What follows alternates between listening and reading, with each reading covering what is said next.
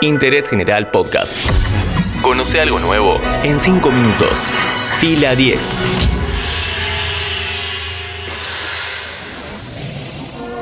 Bienvenidos y bienvenidas a un nuevo podcast original de interés general sobre cine y series. Cuando los musicales de Broadway se vuelven populares, no queda otra opción más que trasladarlos a la gran pantalla. Mi nombre es Matías Daneri y hoy hablamos sobre In the Hates, lo mejor, lo menos bueno, el detrás de escena y otras cosas más en 5 minutos. In the Heights cuenta la historia de Usnavi, un joven oriundo de República Dominicana que vive en Washington Heights. El muchacho atiende un mercado de esquina, un almacén, con el objetivo de juntar plata, volver a su país, levantar el negocio que fue de su padre y vivir feliz y contento. Además, el personaje interpretado por Anthony Ramos está enamorado de Vanessa, una peluquera que sueña con abrir una tienda con sus diseños de moda en pleno centro de Manhattan. A estos dos personajes principales se le suma toda una gran comunidad de personas, entre ellos Nina, la única que logró llegar a la universidad pero que ahora regresa sintiéndose una fracasada, y Benny, un despachante de taxis que está feliz con la vuelta de Nina por razones sentimentales.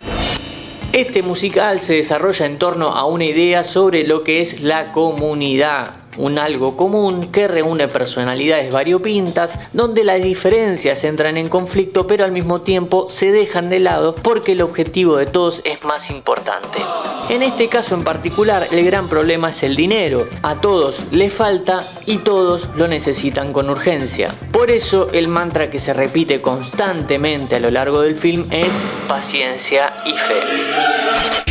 Sobre el tema central, la película llega a su momento más alto con una coreografía espectacular en la canción 96.000, la cual hace referencia a la suma de dinero que alguien ganó en la lotería. ¿De dónde salió esta película? Viajemos un poco atrás en el tiempo.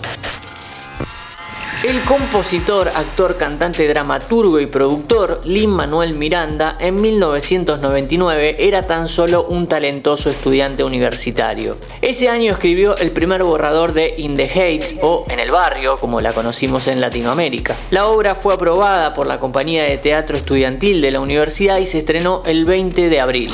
Ese día, dos alumnos de último año, John Buffalo Myler y Thomas Cale, vieron sorprendidos lo que estaba pasando arriba de las tablas se acercaron a Miranda cuando bajó el telón y le preguntaron si podía agrandar lo que había hecho para llevarlo a Broadway. Tres años después, en 2002, Miranda les llevó a Myler y Cale cinco borradores en los que trabajaron durante media década.